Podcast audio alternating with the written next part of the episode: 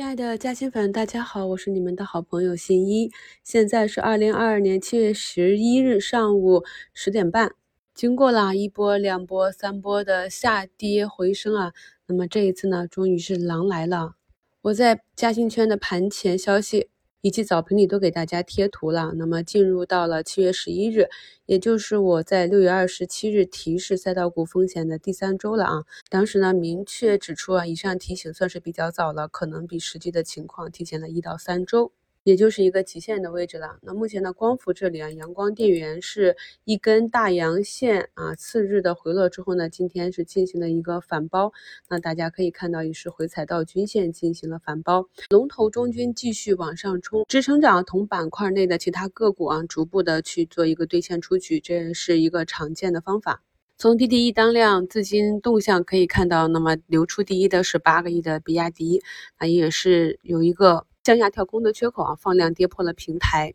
净流出七个亿的天齐锂业啊，我在早评里的置顶评论中也给大家提示了风险。巨轮智能、赣锋锂业、特变电工、隆基啊，基本上都是赛道股。希望朋友们能认真的阅读一下这个赛道股的提示，切不可在板块刚刚开始结束、行情回落下跌的时候去抄底买入中线仓位啊。那么在整个赛道股的带动下呢，大盘。释放出一种短期的恐慌情绪啊，那么低点呢可能是在四川三三零零左右啊，明天上午时分。一般来讲，这样大幅的下杀呢，次日都会有一个反抽。再就是啊，我们对手中的个股要有一个清晰的认识，我们没有办法去精准的掌控啊市场每天的涨跌，做到满仓去吃上涨，空仓躲避下跌啊，所以大家一定要有这样一个清晰的认知。所以呢，我们所要做的就是对这些短期涨幅比较大的赛道股。进行一个剥离啊，因为呢，经过去年这样一波上涨之后，我们可以看到有些朋友呢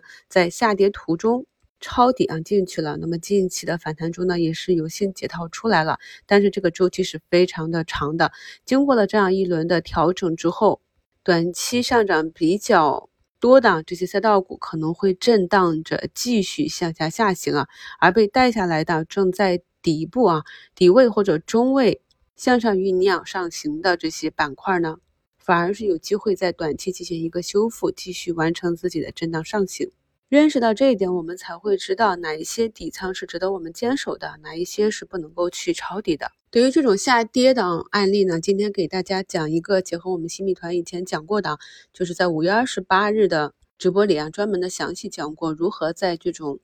波段调整的末端去进行抄底啊，那今天早评里也跟大家讲了医美板块，这里呢朗姿是翻红的。那我们去看一下中军爱美克啊，给大家画个图啊，也是回踩到了年线，通常来讲也是一个相对比较有力的支撑。那如果能够守住年线的话呢，板块内的其他个股也会去看这个脸色形势。所以在节目中给大家贴了两张啊医美板块的个股的日线以及分时图啊，那么懂的朋友自然就懂了。由于周末的疫情加剧了，所以今天很多疫情股都是上涨的，也是缘由他们前期调整的时间比较久啊。那我们自己守的就是有业绩叠加疫情的这个中药股啊。那么今天呢，以岭药业和红日药业表现也是还不错。再就是像百川股份啊，它是有一个旗下的江苏海基新能源啊，那么这也是涉及到最新的钠离子电池，所以我们在去关注个股的时候呢，一定要理解市场上的资金选择去关注它背后的逻辑。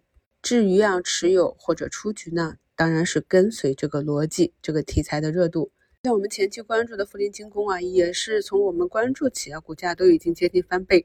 涨起来的个股呢，我就不讲了。那么该怎么出局，大家都可以去根据咱们在新米团中讲的出局方法啊，逐步的兑现即可。七月八日呢，也是首批八只碳中和的 ETF 募集了超过一百五十亿元啊，看起来还比较多，但实际上原本的规模要比这个多一些啊，几百亿。所以呢，这一波资金再进来的话呢，后期碳中和。光伏新能源呢，还是有机会再去震荡的，但这也是近期啊市场上能够看到的短期能够进场的赛道资金了。所以在昨天的一周展望里面，我也跟大家去详细的讲了影响股票市场上涨下跌的因素。我们只要紧盯着这些因素呢，就更容易去把握一个市场的周期。目前上市场上周五上涨的这些板块个股啊，今天明显都有一个下跌，板块之间呢很多都是一个轮动。涨一天跌一天的行情，所以这种情况下呢，也比较适合我们去做一个隔日差价。去降低我们的底仓持股成本。感谢收听，我是你们的好朋友新一。